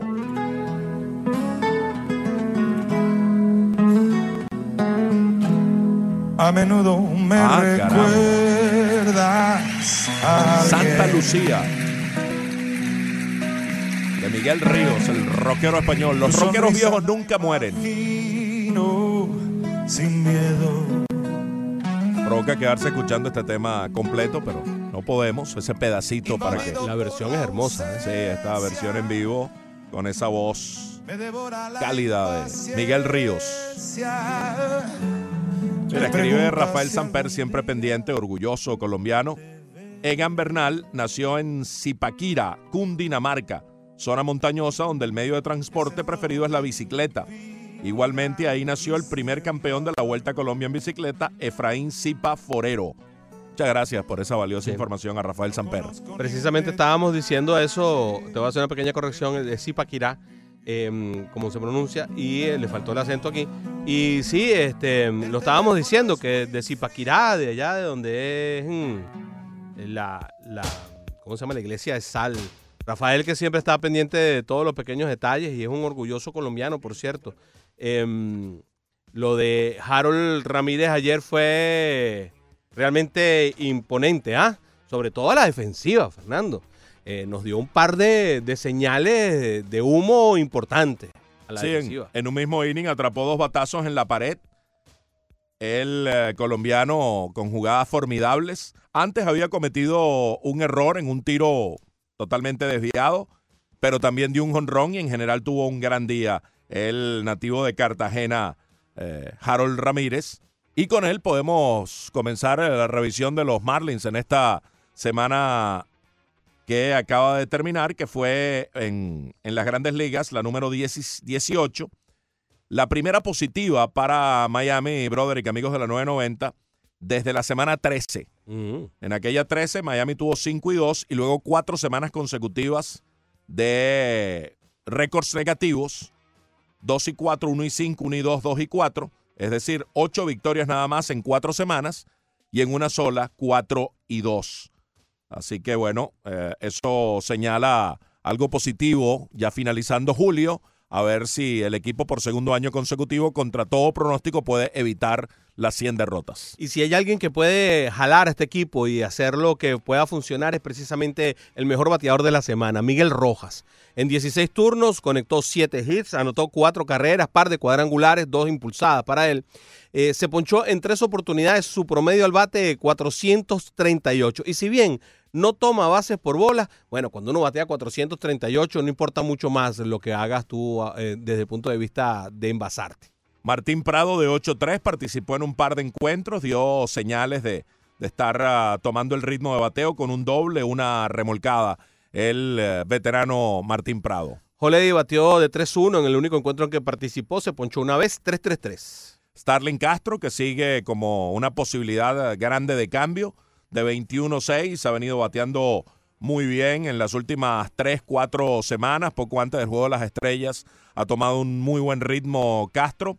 Repito, 21-6 con una impulsada, tomó un par de boletos, dio un par de dobles, anotó una, promedio de 286, porcentaje envasado de 348. Brian Anderson batió de 23-6 con un par de carreras anotadas, dos dobletes, un cuadrangular, una carrera impulsada. Se envasó una vez por boleto, se ponchó cuatro veces, 2-6-1 su promedio de bateo. Entre tanto, Harold Ramírez de 25 con un par de jonrones, fue junto a Rojas quienes dieron más jonrones en la semana con uh, cuatro anotadas, cuatro producidas, 250 de promedio para el uh, cartagenero Harold Ramírez. Es interesante y no es un dato menor que haya sido Harold Ramírez y Miguel Rojas quienes conectaron cuatro jonrones entre ambos, que no son precisamente los que deberían estar ahí para eso, ¿no? No son. y es que en general, eh, pues, bueno, el equipo sigue estando en el fondo en lo que a producción de jonrones y carreras respecta. Eh, otro de los que conectó cuadrangulares fue César Puello, batió de 15-3 con un cuadrangular, una anotada, un par de impulsadas, un doblete, eh, cinco ponches en su haber, 200 de promedio. Volviendo un momento a Starling Castro, durante el mes de julio tiene 27 hits, 27 imparables en 83 turnos. Eso es un promedio de 325 durante todo el mes de julio. Y ha conectado una muy buena cantidad de, de batazos de más de una base. Esto ha, ha, estado bien en lo que es la producción de, carreras empujadas. O sea, ha sido realmente interesante. Ayer estábamos viendo en el partido Yankees contra Boston, y perdonas que, que hagas este acápite, a, a, Holt jugando segunda base. Le cayó un fly ahí que se vio bastante raro. Se ve un poco incómodo jugando la segunda base. Él puede funcionar para sustituir un día a un pelotero, pero para ser segunda base de un equipo que pueda de verdad pelear por un campeonato es bastante difícil. Yo creo que ellos deben estar viendo eh, no solamente para acá, sino deben estar viendo a Whit Merrifield, deben estar viendo a varios peloteros por allí en alguna parte, porque los Medias Rojas de Boston, si quieren tener un chance real de ser campeones, tienen que tener un segunda base de este nivel. Pareciera, y Castro puede ser una solución. Tiene cuatro dobles, dos triples y tres honrones durante el mes de julio. Uh -huh. César Puello, que ayer tuvo que ser sacado de la alineación a última hora, entró Yadiel Rivera, el octavo centerfield distinto que han tenido los Marlins en esta campaña. El equipo que más jardineros centrales o que más uh, personas diferentes mm. han tenido para ocupar el jardín central, al no poder César Puello, quien en la semana se fue de 15-3 con un jonrón que fue muy importante para ganar un juego de pelota, dos impulsadas y una anotada. Ese jonrón fue aquel partido 2 a 0 ante los Medias Blancas de Chicago cuando Zach Gallen se anotó su primer triunfo en las grandes ligas. Garrett Cooper que anda pasando por un mal momento, batió cuatro hits en 24 turnos, un doblete, no conectó cuadrangulares, no empujó carreras, apenas ocho, perdón, se ponchó ocho veces en 24 turnos, 1.67 de promedio para él. Sí, ayer se ponchó en tres de sus cuatro turnos y su promedio por primera vez en la campaña, en un buen rato al menos, cayó de 300 a 296. Uh -huh. Garrett Cooper. Jorge Alfaro de 17-2, también una semana fría con ocho ponches, un jonrón, par de producidas, una anotada para el receptor colombiano, 118 de promedio. Yadier Rivera eh, jugó en cuatro partidos, tuvo nueve turnos, una carrera anotada, un solo hit, cuatro ponches, 111 de promedio para él. También dio un solo hit Curtis Anderson, que fue un cuadrangular, par de impulsadas, una anotada de 12-1 en total para el veterano. Nick Walker también conectó un solo hit en 14 turnos, aunque anotó tres veces, impulsó dos, Tuvo un par de boletos recibidos, tres ponches para él, 0.71 de promedio. Este equipo de los Marlins durante la semana, Fernando, obtuvo nada más cinco boletos eh, durante seis partidos que jugaron, lo cual es bastante complicado. Oye, y mirando lo que hicieron, Cooper, Alfaro, que son parte fundamental de la alineación, Walker, que es jugador de todos los días también, entre los tres que batearon tan, pero tan poco, y que no hubo nadie que bateara de, de manera superlativa, porque sí, Miguel Roja tuvo una buena semana, Starling Castro fue sólido, pero nadie fue que tuvo una semana como para ser el mejor de la semana. Aún así, Miami ganó 4 de 6. eso, eso deja saber que probablemente la clave estuvo en lo que vamos a revisar ahora. Sí, señor, estuvo de este lado del papel. Nick Anderson eh, tuvo buenas labores, tres innings lanzados en tres partidos, par de hits recibidos. eh, tuvo dos boletos, ponchó a cuatro, le batearon apenas para 182 los contrarios. Nick Anderson, que es candidato a ser el cerrador con la partida de Sergio Romo. Al parecer, Dan Mattingly va a utilizar algo por comité. Trevor Richards fue sacado de la rotación y ayer realizó un relevo de un inning sin carreras con un boleto. Eh, también está la opción de Harlan García, el zurdo, que está lanzando muy, muy bien. Pero muy Entonces, bien. hay que ver quién, quién en definitiva reclama el puesto de cerrador. Jarlín García está como aquella, aquel momento de Barraclo el año pasado que no le dan ni foul. Y eso, eso puede ser sumamente llamativo, aunque él es el zurdo realmente que hay aquí, porque el otro es Adam Conley que no sacaba a nadie, ni a zurdos ni a derechos. Entonces a lo mejor no reclama ese puesto de cerrador Jarlín García solamente por el hecho de que él es el único zurdo que hay allí que puede sacar outs. El resto debería ser eh, Jarlín el que, el que fuera el cerrador del equipo. Hubo un momento en que el favorito hubiera sido Adam Conley para cerrar, pero su desempeño tan deficiente Sí. no, no lo coloca como una opción. Lanzó un solo juego en la semana, un inning, sin mayores problemas a Adam Conley. Zach Gallen eh, tuvo una victoria, no le hicieron carreras en siete innings, par de hits recibidos, dio un boleto, ponchó a nueve, le batieron apenas para 0.87 en una demostración terminante de que se adapta a las grandes ligas el muchachito. Sí. Harlen García, tres eh, relevos, tres innings perfectos, no le dieron ni foul, no concedió boleto, eh, ponchó a tres en ese lapso el zurdo dominicano. Y ya se fue Sergio Romo, pero en dos partidos en donde participó tuvo un salvado en una oportunidad. Estuvo de, 10 de 18-17 durante su estadía aquí en Miami, lanzó dos innings de tres hits con dos ponches, 3-3-3 le batearon los contrarios. Kellett Smith ganó su única salida con labor de siete innings, dos hits, estuvo lanzando perfecto hasta el sexto episodio en aquella ocasión en, en Chicago ante los Medias Blancas. Terminó con ese desempeño destacado de solo una carrera en esos siete tramos con dos boletos y nueve ponches para el zurdo Kellett Smith, que será, por cierto, el abridor de hoy en el cierre de la serie contra Arizona. Y Eliezer Hernández lanzó ayer, tuvo ese partido de cuatro eh, innings lanzados, tres hits, una carrera limpia, dos boletos, dos ponches, le batearon para 2.14 durante ese periodo. Sandy Alcántara en su única labor se fue sin decisión, bastante buena, de seis innings, cinco hits, dos carreras, tres boletos, cuatro ponches para el derecho dominicano. José Quijada, el relevista, tuvo un par de victorias durante la semana. En tres partidos lanzó cinco hits, le dieron dos hits, le hicieron dos carreras limpias, a merced de dos cuadrangulares sin gente en base, dos boletos otorgados, siete ponches, 1.33 le batearon los contrarios. Es otro zurdo Quijada que tiene allí en el bullpen Mattingly y que podría ser una opción para cerrar. De hecho, él cerró en AAA eh, antes de subir unos cuantos juegos y tiene el material como una recta de 96, 97, 98 como para cerrar y no es un zurdo situacional, es Correcto. decir, él puede sacar outs también a derechos. Pero a Quijada le dan como un poquito más de, de trabajo, ¿no? Eh, normalmente no lo ponen a, hacer un inning en específico. Como, creo que confían un poco en que la estamina de él da un poco para más, ¿no? Le han venido dando últimamente, sí, ese, ese trabajo un poco más prolongado en sus relevos y por eso se llevó un par de victorias. Wei Yin Chen, tres innings de cuatro hits, dos carreras, le dieron un jonrón, no otorgó boleto y ponchó a cuatro el zurdo taiwanés, 6.00 de efectividad. El colombiano Tairón Guerrero estuvo en un partido, lanzó un inning, le dieron un hit, le hicieron una carrera, 2.50 le batearon los contrarios. Estuvo a punto de prenderse una reyerta en Marlins Park el fin de semana con un picheo de Guerrero a Walker, el novato de los D-backs de Arizona. Se vaciaron las bancas, pero afortunadamente la cosa no llegó a mayores. Es, es descontrolado, llega un momento que se descontrola y no sabe ni para dónde tira la bola. Es- Esa es la, la realidad real con él.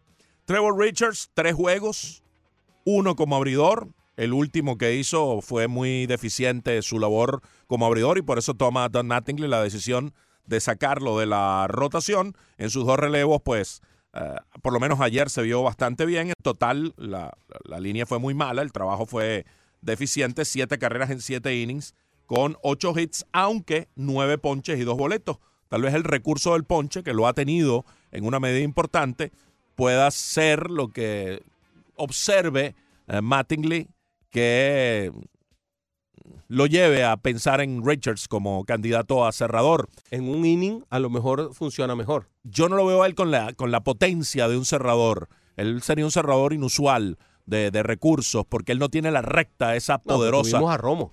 Sí, Romo, pero también es un cerrador bastante particular que viene por debajo del brazo y todo eso y es mañoso. Richard no tiene esa maña. Hay que ver qué, qué, qué rol le encuentran a, a Richards. Y Jordan Yamamoto tuvo una derrota durante la semana. eh, 13.50 fue su efectividad. Tuvo una salida de cuatro innings.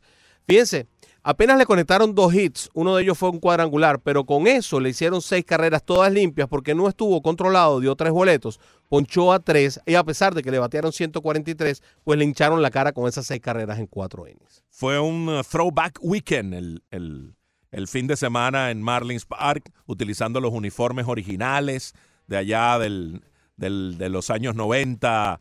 Eh, estuvo Alex González, estuvo Luis Castillo. Floyd, tuvo, lo vi. figuras de, de esa etapa cuando esos uniformes. Y eso siempre es bonito, eso siempre llama, siempre llena. Ayer fueron 11.538 personas, un poquitico más que, que lo habitual. Y ese tipo de, de actividades por lo general convocan un poco más de gente. ¿Te gusta el uniforme de las mangas cortas? A mí me gusta. ese me gustaba mucho. A, a- a mí, de todo lo que vimos el, el fin de semana, de recuerdos, porque hubo recuerdo en todas partes, no solamente fue aquí en Marlins Park, el uniforme rojo de los Phillies de Filadelfia, ese sí es verdad que te lo regalo, compadre. El uniforme rojo con la P azul. A mí me gusta el azul clarito con Sí. la P roja. Pero este parece una pijama. A mí tampoco me gusta. Eh, es feo, es feo. ¿Tú te imaginas a Leandro con un uniforme así? ¿Tú te imaginas? Eh, listo para ir a la camita. Y con la gorra, Con y con la gorra ocho y medio. pijamita. Y con la gorra ocho Ah, y sí, medio. sí, Sí, sí. no, no, no, no, no. Vamos, vamos a hablar con Ricardo y con Gabriel, que los tenemos en línea hace rato. Sí, hola Ricardo, ¿cómo estás? Ricardo, Ricardo como que no está. ¿Y Gabriel? ¿se fue? ¿Qué pasa, macho? Ah, ¿Qué ese pasa está. por ahí? ¿Qué tal? Ricardo, ¿cómo estás? ¡Satute! No, yo creo que, yo creo que nos está, se está burlando de nosotros eh, el señor Leandro Soto. ¿No está ninguno de los dos? Ah, ok, se cayeron. Eh, ¿Qué te parece si contestamos la pregunta que nos hiciera Ángel, fue? Ángel, sí, también es corto el tiempo para responderla, pero hay casos ahí, hay historias, sí. Eh, Fergie Jenkins también tuvo algunos inconvenientes y está en el Salón de la Fama. Lo de Pete Rose debe ser sumamente grave y tiene que serlo y cada vez descubrió cosas más graves y, y por eso está fuera de Cooperstown y, y probablemente el comisionado que lo sancionó de por vida a Bartlett Yamari lo, se llevó cosas todavía más graves a la tumba. El caso es que Rose fue admitiendo cosas de a poco y lamentablemente por eso está fuera de Cooperstown. Apostar en contra del equipo es algo que no existe. Sí, lo hizo ya siendo manager Exacto. y con su propio equipo. Sí, claro, y apostar en contra cuando tú tomas las decisiones de quiénes son los pitchers que vas a traer, ya no. Y, qué, y cuál es el line que vas a hacer, ya eso escapa de todo sentido común. Tú sabes que a mí me preocupa menos los que están en la lista todavía que los que ya salieron. Porque ¿qué va a pasar mañana si entra Barry Bonds? Pongamos, Roger Clemens, entran los dos. ¿Qué pasa con los que no están? ¿Qué pasa con un tipo como Mark Maguire? ¿Cómo, ¿Cómo haces tú para emparejar esa decisión con el resto? Lo primero que hay que decirle, por cierto, a nuestro oyente es que League Baseball no tiene absolutamente nada que ver con la decisión de quién entra o no entra en el Salón de la Fama. ¿Ok? Eso, eso sí hay que, hay que dejarlo claro. Ni el comisionado ni la liga tienen nada que ver con eso. Es una decisión que toman los votantes de la Baseball Writer Association. Eso sí hay que dejarlo claro para que no se culpe a quien no debe. Sí, quienes están acreditados para, para poder eh, votar. Eh, Maguire ya irá a ser contemplado en, en otro tipo de opciones. Hace ya algunos años no obtuvo el 5% necesario y no está en la, en la lista para la próxima temporada, que es eh, la clase 2020, en la cual ingresa Derek Jeter como la principal opción y de aquellos que hay sospechas y, y que pues no salieron positivos, como el caso de, Clemens y Bonds, y que en torno a ellos hicieron juicios en los cuales se gastaron millones de dólares para salir no culpables, eh, pues bueno, siguen en la boleta y ya el año pasado ambos obtuvieron cerca del 60%. Clemens el 59.5 y Bonds el 59.1. Allí sigue estando en la lista también eh, Manny Ramírez, que sí salió positivo un par de veces y por eso está con el 22.8%. Y Sammy Sosa tiene el 8.5% obtenido el año pasado a punto de ese 5% que lo sacaría de las boletas. Que después el comité de veteranos en la era actual, en la era hoy, eh, colocará a Maguire. Bueno, ya eso se discutirá en su momento eh, si eso pues procede o no. Y del designado y Mariano Rivera, pues bueno, eh, el caso es que este es el cerrador. El mejor de todos. Mejor de la historia, con números eh, alucinantes, tanto en temporada regular como postemporada. No hay nadie en el béisbol que tú puedas decir que es sin duda alguna y sin ningún tipo de discusión el mejor en algo. Sí, lo hemos dicho. Salvo ¿no? Mariano. Hay muchas discusiones. Tú puedes decir quién es el mejor bateador de la historia y tienes tres, cuatro candidatos. Ted Williams. Y muchas discusiones. puedes decir quién es el mejor pitcher de la historia y tienes cuatro o cinco candidatos. ¿Quién quién es el mejor, uh, el más completo y tienes cuatro o cinco candidatos. Pero cuando llegas a la discusión de quién es el mejor relevista de la historia, confluye como el 100%, los 425 votantes, todos dijeron Mariano Rivera. Y va a pasar muy pronto que vamos a decir quién es el mejor bateador designado de toda la historia y vamos a tener que voltear hacia David Ortiz y David Ortiz podría ser el primer bateador designado que entrara en su primera escogencia. Ya Edgar Martínez, en su último año de elegibilidad, derribó ese bloqueo ante los designados, o Pero- para con los designados. Pero el primer año de escogencia podría ser el primero Sí, que lo lograra en su primer año.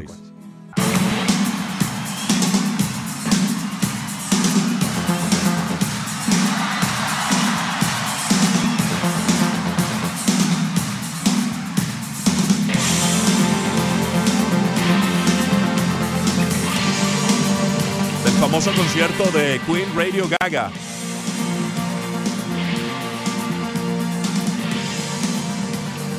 Cuando la banda se reagrupaba después de algunos conflictos internos, lo cuenta muy bien la historia de Rapsodia Bohemia, la película protagonizada por Rami Malek. Y allí se encumbraron Radio Gaga en vivo en Wembley. 12 y 25, continuamos con todos ustedes.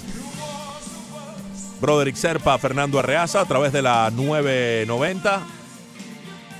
Junto a Ricardo Montes de Oca y Leandro Soto. Cuéntanos, Ricardo. eh, dinos cómo va la encuesta, por favor. Arroba 990 ESPN Deportes. Una vez José Altuve llegó a los 1500 imparables. ¿Cree usted, que conectará 3000 en su carrera? 85% dice que sí. 15% incluyendo a Leandro dice que no. Y a Brother, tú también dijiste que no. Perfecto. Muy bien. Yo pertenezco al, al 15%. Me gustaría per- pertenecer al 1%, mm, que, eh, significa otra cosa, pero bueno, ahí vamos. Ayer ah, en Hockenheim, eh, Max Verstappen logró llevarse los 26 puntos del primer lugar en una carrera en donde pasó absolutamente de todo. La lluvia mm, desbarató todas las posibilidades de Mercedes de poder llevarse una vez más la victoria. Eh, terminó relegando al onceno puesto, a Luis, al noveno puesto, a Lewis Hamilton, y eh, dejando fuera de carrera a Valtteri Bottas en esta contienda en donde se impuso nuevamente el Red Bull. Verstappen gana su segunda carrera de la temporada. Sebastián Vettel, Fernando, arrancó de último y terminó segundo. eh, llevándose 18 puntos y acercando un poco las cosas porque estaba bastante lejos. Y Daniel Kivat terminó con Toro Rosso llevándose el tercer lugar ah, de la de esta um, de este premio alemán en el que pues la lluvia, un 360 del Mercedes de Lewis Hamilton, el choque de Valtteri Bottas hicieron de las suyas.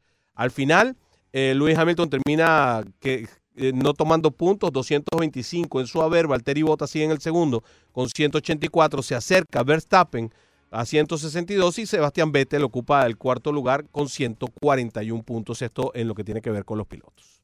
Sí, una competencia de las más emocionantes que ha tenido la campaña con, con resultados sorpresivos, que los Mercedes no estuvieran en los puntos. dos cosas impresionantes, particularmente de esa competencia en Hockenheim. La remontada de Sebastian Vettel desde el último lugar de la parrilla hasta el segundo puesto en total. Había tenido una sesión de clasificación terrible el sábado y logró reivindicarse el piloto alemán de Ferrari. Y lo de Verstappen, que en pista mojada demuestra que es el mejor. Vaya, hay percepciones y hay opiniones, pero de lo que yo he visto en pista mojada es lo que era Ayrton Senna en su momento. El desempeño de Jos Verstappen en pista mojada es superlativo. Pareciera que se siente más confortable y hace lo que no pueden hacer otros, que dan trompos, que se salen de la ruta, eh, y él mantiene una concentración y un dominio de su vehículo, aún en pista mojada, realmente extraordinario. Y ¿Será por eso hay- gana ayer Verstappen y se perfila como eh, el gran piloto de la Fórmula 1. Si él tuviera un vehículo como el Mercedes o como un Ferrari, eh, estaría eh, compitiendo por el campeonato mundial. Y esa es la pregunta. ¿Será que ahí en mojado es que entendemos cuál es el mejor piloto de verdad? Yo creo que sí, ahí es donde se pone a prueba de verdad, verdad, quién es quién. Entonces, bueno, sacando máquinas habría que ver, ¿no? ¿Cuál es de verdad el mejor piloto? Eso es una de las cosas que no me, que no me termina de convencer de la Fórmula 1, ¿no? Que las máquinas tienen demasiada preponderancia con respecto a lo que significa el resultado final. Me, me pasa lo mismo que me pasa con los caballos de carrera, pues. Si tú tienes un gran caballo, eh, difícilmente tú vayas a perder, aunque no seas tan buen jockey como otro que tiene un caballo que no corre igual. Entonces, eh, es, es el, mismo, el mismo estilo. Pero bueno, eh, es así y, y punto, como dice el programa Sí. de nuestro colega. Eh, Bruce Kepka, que el ganador del campeonato del mundo este fin de semana en Memphis, en Tennessee, se reafirmó al frente de la clasificación mundial de golf. Así que Kepka media 12.6824 puntos y encabeza la lista por delante de Justin Dodson, que es también norteamericano, y de los norirlandeses Rory McIlroy y Justin Rose, además del norteamericano Tiger Woods, que ocupa el quinto lugar. Así que esto es lo que está pasando en lo que al ranking mundial del golf eh, se refiere. En lo que respecta al tenis, ayer ah, hubo un par de finales en el Swiss Open de Gastad. Albert Ramos Vinola le ganó a Cedric Mercel 6-3-6-2 para llevarse ese título. En el Atlanta Open, el ah, jugador ah, australiano Alex de Minaur venció a Taylor Fritz, el estadounidense, en la final 6-3-7-6 tiebreak eh, 7-2, mientras que en el abierto de Hamburgo, eh, Nicolás Vashilashvili superó a Andrei Rublev 7-5, 4-6, 6-3 en los tres torneos de tenis más importantes del fin de semana, ya entrando en, en temporada de cancha dura, ya vienen los torneos Masters 1000 de esta superficie que desembocan en el último Major del año, el eh, abierto de los Estados Unidos. Tenemos a Gabriel y a Carlos Mena en línea. Vamos con Gabriel. Bienvenido. ¿Cómo estás? Oye, buenos días muchachos. Buenos días. Saludos. Eh, quería compartir algo rápido con ustedes. Tuve unos días de vacaciones, me fui a Costa Rica y tuve la oportunidad de visitar un, un amigo cercano. Y llegué a su casa, entonces había sido el cumpleaños del padre de él y él le había regalado una tablet de esta, de la que tiene la manzana mordida. Y entonces le estoy hablando yo con el señor y digo, bueno, viejo, ¿qué te hace con esto? que Una persona ya mayor. Y dice, mira, chico, yo lo único que voy aquí a esta aplicación era la aplicación de ESPN Deporte. Yo a las 11 de la mañana oigo un programa.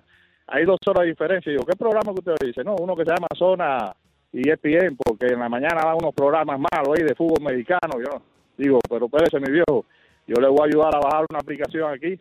Le bajé la aplicación de actualidad radio, la de ustedes, y lo dejé escuchando allá a, a los dos muchachos de la mañana y luego ustedes. Ok. Eh, le aprovecho una vez y saludo a la familia Casal en Costa Rica, que yo sé que lo están escuchando ustedes. Bueno, abrazos allá en. Costa Rica. Gracias. saludo a la Gracias por ese Casal. buen relato, Gabriel. Grato relato. Carlos Mena en línea, bienvenido. Sí, muy buenas tardes, profesor saludable. Gusto. ¿Cómo ha estado? ¿Cómo estás, Carlos? Muy bien, adiós, gracias. Hay una aclaración. Solo dos personas ligadas al béisbol están suspendidas de por vida en el béisbol. Pete Ross y un funcionario de los Astros de Houston que lo agarraron pirateando información de los Cardenales de San Luis. Solo dos personas ligadas al béisbol que están suspendidas por el béisbol. Sí, Barribón, Clem y todo eso. Ahí está la boleta de ellos. claro, ellos siguen en la boleta. situación. El que Sí, estuvo suspendido fue este pitcher depende. dominicano, Carlos, que, que ya lo, lo perdonaron. Y lo reinstalaron. Lo reinstalaron, reinstalaron, sí. sí, sí. Ujú. Correcto, sí. Ca- Ahora, Carlos. El caso de Ferguson Jenkins, sí le escucho. Una, una pregunta, ¿los medias negras no están suspendidos de por vida del béisbol? Yo creo que sí. No, en este eh, sí, en este momento la actualidad de los nuevos es Pete Ross y Ah, este nada más. Ok, perfecto, Sí. pero los ocho medias negras están Ahora, suspendidos de béisbol. los medias negras, Acordemos que Shirley Johnson tiene el tercer mejor promedio de bateo de la historia. Y en esa serie mundial bateó para 375. Y la situación es que con solo que te vayan platicando con una persona, esos que andan este, en las apuestas, puede tener problemas. Hubo una ocasión que dos árbitros fueron a Las Vegas y lo investigaron y lo sacaron del terreno y está en, en, en situación administrativa. El béisbol es muy delicado. Acordemos de Mickey Mantle y Janero. En 1986 se fueron a trabajar a los casinos de Atlantic City y lo suspendieron del béisbol. Lo reinstalaron posteriormente cuando dejaron de trabajar ahí. El béisbol es muy delicado. Muy buenas tardes. Buenas tardes, gracias a Carlos Mena. Ya vamos a recibir a Mr. Mets, pero ya que estamos en notas variadas, en, en un recorrido por varios deportes, una nota de fútbol. De nuevo, Keylor Navas al rescate. Se va a oc- a ocupar de la portería merengue porque sufrió esguince de tobillo, Courtois, y estará fuera varias semanas y probablemente va a perder el principio de la temporada. No se especifica en la información emanada por el Real Madrid este lunes el tiempo que va a perder, pero ha sido diagnosticado con un esguince de grado 2 en el tobillo izquierdo. Thibaut Courtois y bueno, aparece de nuevo Keylor Navas como el salvador para encargarse de la portería del Real Madrid. De grado 2 no es que se, no es que solamente se torció el tobillo. De grado 2 es que hay ahí. Hay un esguince, pues. Sí, hay un, hay un soreness, como le dicen en, en- en, eh, inglés. Bien, eh, Mr. Met. Ha sido una pretemporada accidentada para el Real Madrid. Marco Asensio, Luka Jovic también está tocado en uno de sus tobillos. Dos jugadores que no se esperaba que fueran parte protagónica del esquema, pero también están fuera Brahim Díaz y Ferli, Ferland Mendy. Va ahí con ah, Asensio, que es grave, serio, casi toda la temporada. Y esto de Courtois son dos estelares que ya caen. Y Mendy, y Mendy, uno piensa que no estaba metido en los planes, pero hay muchas dudas con respecto a Marcelo y a la capacidad de Marcelo de poder afrontar eh, este, el juego diario, el jue- juego diario no, el juego consecutivo. Entonces, para eso estaba Mendy.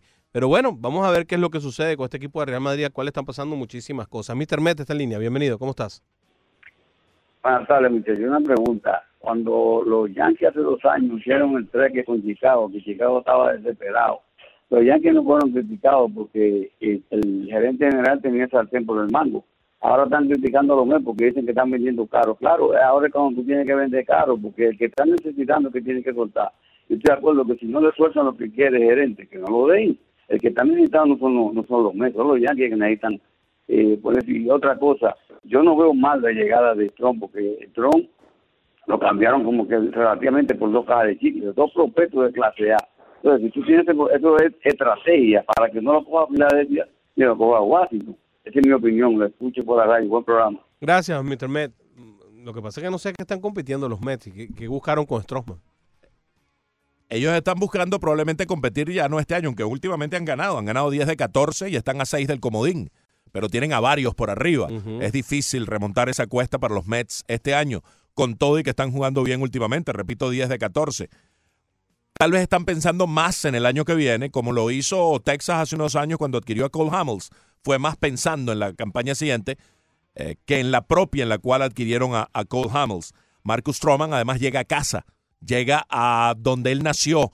Él es de allí, de, de- de esa zona donde está el estadio del, Flushing. de los Mets, de ese sector del, del Queens. Y entonces, eh, esa felicidad de llegar él a, a casa de Marcus Stroman, pues bueno, de alguna manera eh, encaja en la decisión de Brody Van Wagenen de traer a Stroman por Anthony Key y Simeon Woods Richardson, que son los dos prospectos que se dio en esta transacción por el derecho de Toronto Stroman. Ahora, uno se pregunta, ¿no será esto el preludio de la salida de Syndergaard? Y de que de repente lo que están buscando es precisamente poner a, un, a otro lanzador de alto perfil, digámoslo así, para poder salir de, de uno de sus grandes lanzadores. Eh, Esto podría ser, ¿no? Yo no tengo claro qué es lo que están persiguiendo. Sinceramente, no, no, no logro descifrar porque sí se ha informado o han dicho o ha trascendido que ellos están activamente vendiendo a Noah Syndergaard. Ujú. Entonces, si traen a Stroman y venden a Syndergaard y traen prospectos mejores de los que de los que mandaron. mandaron por Stroman, tiene algún sentido porque estás reabasteciendo las granjas. No cediste tanto en el cuerpo de picheo y tienes para el año que viene una buena rotación con DeGrom, con Wheeler, con Stroman, con Stephen Matz, que tiró un blanqueo el fin de semana, el que tiene el blanqueo, y Jason Vargas, que todavía está Todavía bajo algo. control. Yo, yo, yo te digo algo, a mí me parece que esto es un cambio a tres bandas, pero por parte. Eso fue, eh, eso es lo que, lo que a mí me dio la impresión desde el momento que lo vi. Yo dije, bueno, aquí van a salir de Syndergaard, pero primero están haciendo este canje como un canje a tres bandas, pero por pedazo, para poder asegurarse los servicios de mejores jugadores. Entonces, porque es que de, de resto no hay forma de entenderlo, salvo que ellos de verdad piensen que ellos pueden contender. Hubo otras transacciones mediante la cual Tampa Bay se hizo de, los servicios del utility Eric Sogert por un pelotero a ser nombrado posteriormente, proveniente desde Toronto, y los propios Rays enviaron a Hunter Wood y Cristian Arroyo a los indios de Cleveland. Sobre todo Wood puede ser importante en el relevo para el equipo de Cleveland. Nos llama la atención que Tampa Bay con, un relevo desgastado salga de una pieza del bullpen y reciben a Rubén Cárdenas, un outfielder, y dinero internacional como parte de esa transacción con los indios de Cleveland. Ellos perdieron, ellos han perdido a Kiermaier y em, están teniendo problemas con a- Abisail García.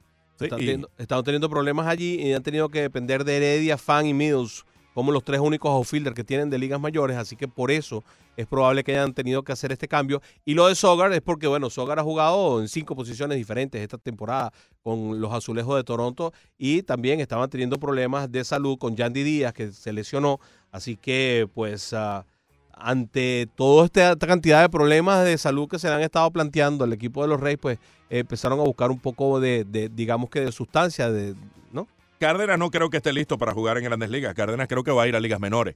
Soger sí los puede ayudar jugando en varias posiciones como un utility todoterreno. De los Rays también hay la noticia, según la cual hoy ya fue operado Blake Snell de las astillas de hueso en su codo izquierdo.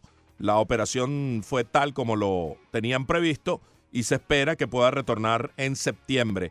Si los Rays están en contienda en septiembre, Blake Snell va a hacerle el esfuerzo Sí, no. para regresar. Si están fuera de carrera, no tiene ningún sentido hacer eh, retornar a Snell. Este equipo sin Glasnow, sin Snell, con Alvarado en, en el, eh, ¿cómo se llama? También en la lista de incapacitados, con Díaz en la lista de incapacitados, con Kiermaier en la lista de incapacitados, con Brandon Lowe en la lista de incapacitados y con Robertson en la lista de incapacitados, dieran la impresión de que no tienen ningún tipo de chance de poder pelear con dos colosos como los Yankees y los Medias Rojas. Y sin embargo, siguen ganando.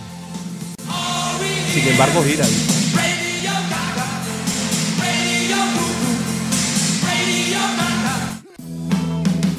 Si pudiera volver a nacer,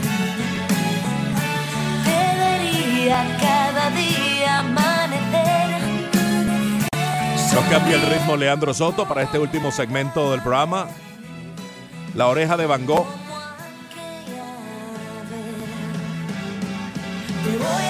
Y continuamos avanzando ya pues hacia el final del espacio en este lunes en vivo.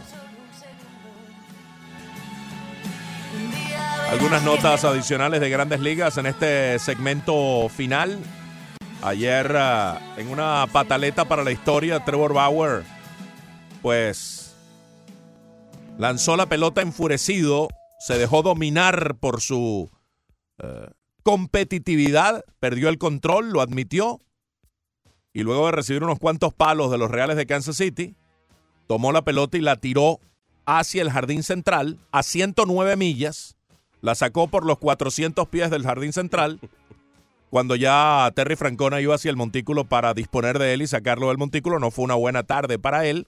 Francona lo regañó allí mismo en el momento en que, en que Francona llega. El propio Bauer está admitiendo, poniéndose la mano en, el pecho y poniéndole un- una palmada en el, en el brazo a, a Francona como diciéndole lo lamento, estuve mal. Después lo reconoció en una eh, larga conversación con, con los medios.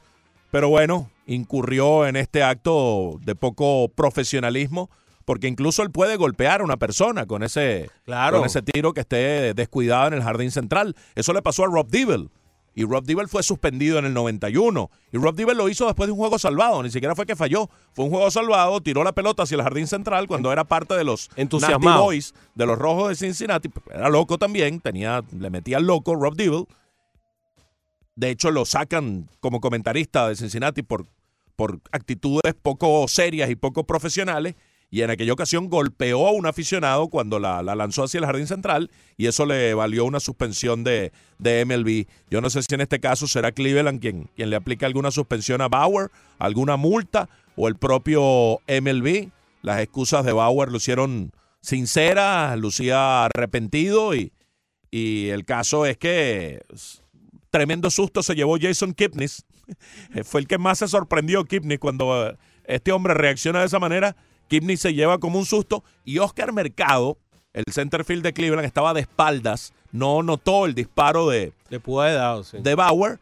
Afortunadamente pasó por encima de él, pero cuando ve que la pelota cae allí, Bauer se sobre, eh, Mercado se sobresalta porque no sabía qué había pasado, qué ocurrió aquí. Nos honronearon. Dieron un honrón y ni cuenta me di. Pero que además fue como, fue como un honrón a la velocidad y, y- y el... 109 millas. Sí, exacto. Este, es una locura. Fíjate que ah, hay un ejecutivo de uno de los equipos de la Liga Americana que le dice al colega Mark Freisman de MLB.com, si te sorprendes con esto de parte de él, no viene siguiendo su trayectoria. Vaya qué clase de... de- Ah, que él es un tipo sumamente intenso, con, con actitudes eh, eh, sorpresivas, eh, con eh, sistemas de entrenamiento que van en, en- en una dirección poco ortodoxa. Es un tipo muy peculiar, eh, Trevor Bauer. Y, y Francisco Lindor lo miraba como, bueno, así como, ¿qué le pasó a este hombre? Como estupefacto, ¿Qué le- como absolutamente a este sorprendido. Amarren a su loco. ¿Qué le pasó a este hombre? Vale. Mira, este, hubo un ejecutivo de la Liga Nacional que dijo, honestamente lo dudo. Me eh, esto hablando acerca de, de si pierde o no valor con respecto a lo que hizo el día de ayer, si pierde valor o pierde interés alguno de los equipos por él. Me supongo que si un equipo estaba indeciso, podría impactar su pensamiento de algún modo, pero creo que lo- todos lo sabemos y sabemos quién es él, y lo que es y lo que no es. Claro que no me gusta lo que hizo, pero si estuviéramos a punto de adquirirlo, eso no cambiaría mi opinión personal. Ese soy yo, nada más. Estoy seguro de que para algunos otros esto podría cambiar las cosas, pero de él a mí nada me sorprende. No, para nada. Es una personalidad extraña la de, la de Trevor Bauer. El que cobra cada día más valor es Stephen Strasburg. Ayer ganó su juego número 14. En julio tiene 5 y 0 con 1 a 14 de efectividad. Tiene 40 innings consecutivos sin permitir jonrón. Eso es un acto heroico hoy día en las grandes ligas Sí. con la hemorragia jonronera que hay. Pasarse 40 innings desde finales de junio no le dan ningún cuadrangular en alguna apertura a Stephen Strasburg y esa es la racha vigente más larga porque ayer Mike Fyers llegó con 52 innings consecutivos sin permitir jonrón, un héroe y en el sexto inning de trabajo admitió un par de cuadrangulares Fyers y su racha quedó en 57 episodios consecutivos sin permitir cuadrangular. El caso es que Strasburg salva el último de la serie para Washington, que había perdido los dos primeros ante el equipo de los Dodgers de Los Ángeles y permitió solo dos hits en siete innings de labor ante una alineación tan difícil como la de los Dodgers. Y para seguir con nuestro seguimiento que hacemos al equipo de los Manes con respecto a lo que es los cuadrangulares y las carreras ah, que producen, eh, el equipo de los Twins de Minnesota sigue de líder en, cu- en cuadrangulares con 205. Fernando, 85 honrones tienen los Manes, menos de la mitad Hmm. de los cuadrangulares que tiene el equipo de Minnesota, pero bastante menos de la mitad. En el segundo lugar ya están empatados los Yankees con los Dodgers con 177 bambinazos en esto que va a toda carrera. Y en las carreras ah, producidas, los Marlins pasaron a los Tigres de Detroit, tienen 367 carreras producidas contra 359 de los Tigres. Pero para llegar al siguiente escalón, están a 60 carreras, 62 carreras de distancia de los ah, Medias Blancas de Chicago, que ocupan el puesto 28 en el béisbol de las Grandes Ligas. Así de mal están los Tigres y los Marlins. Sí, los Tigres van disparados hacia 100 derrotas. Hay cuatro equipos en la Liga Americana que proyectan 100 derrotas. Los Tigres de Detroit, los Reales de Kansas City. Luego en la liga, en esa misma división, los... ah, Medias Blancas. me- No, menos, no, ese- no, los ese Medias está no. menos complicado. No, no, los Media Blancas no proyectan 100 derrotas, proyectan un poco más de 90, si acaso. Los Lo- otros son Toronto y Baltimore, que proyectan 100 derrotas en esta campaña. Baltimore tiene 70 derrotas ya a estas alturas. Detroit tiene 71, Kansas City tiene 67, igual que los Azulejos de Toronto, 67 reveses. Están allí rozando la proyección de las 100 derrotas. Los Orioles, los Orioles proyectan cerca de 110 derrotas en este momento. Son el peor equipo de las grandes ligas con apenas 35 victorias y 70 derrotas. En este momento los Marlins están tienen cuatro equipos por debajo para que más o menos tengan una idea para la gente que quiere siempre llevar esta cuenta. Eh, los Tigres de Detroit, los Orioles de Baltimore, los Reales de Kansas City y los Jays de Toronto tienen peores récords que los Marlins. Sí, los Marlins tienen el peor de la Liga Nacional, pero hay cuatro equipos en la Liga Americana que tienen peores récords que el equipo de Miami. Ayer Dylan Covey sufrió en carne propia lo que es la ofensiva de Minnesota.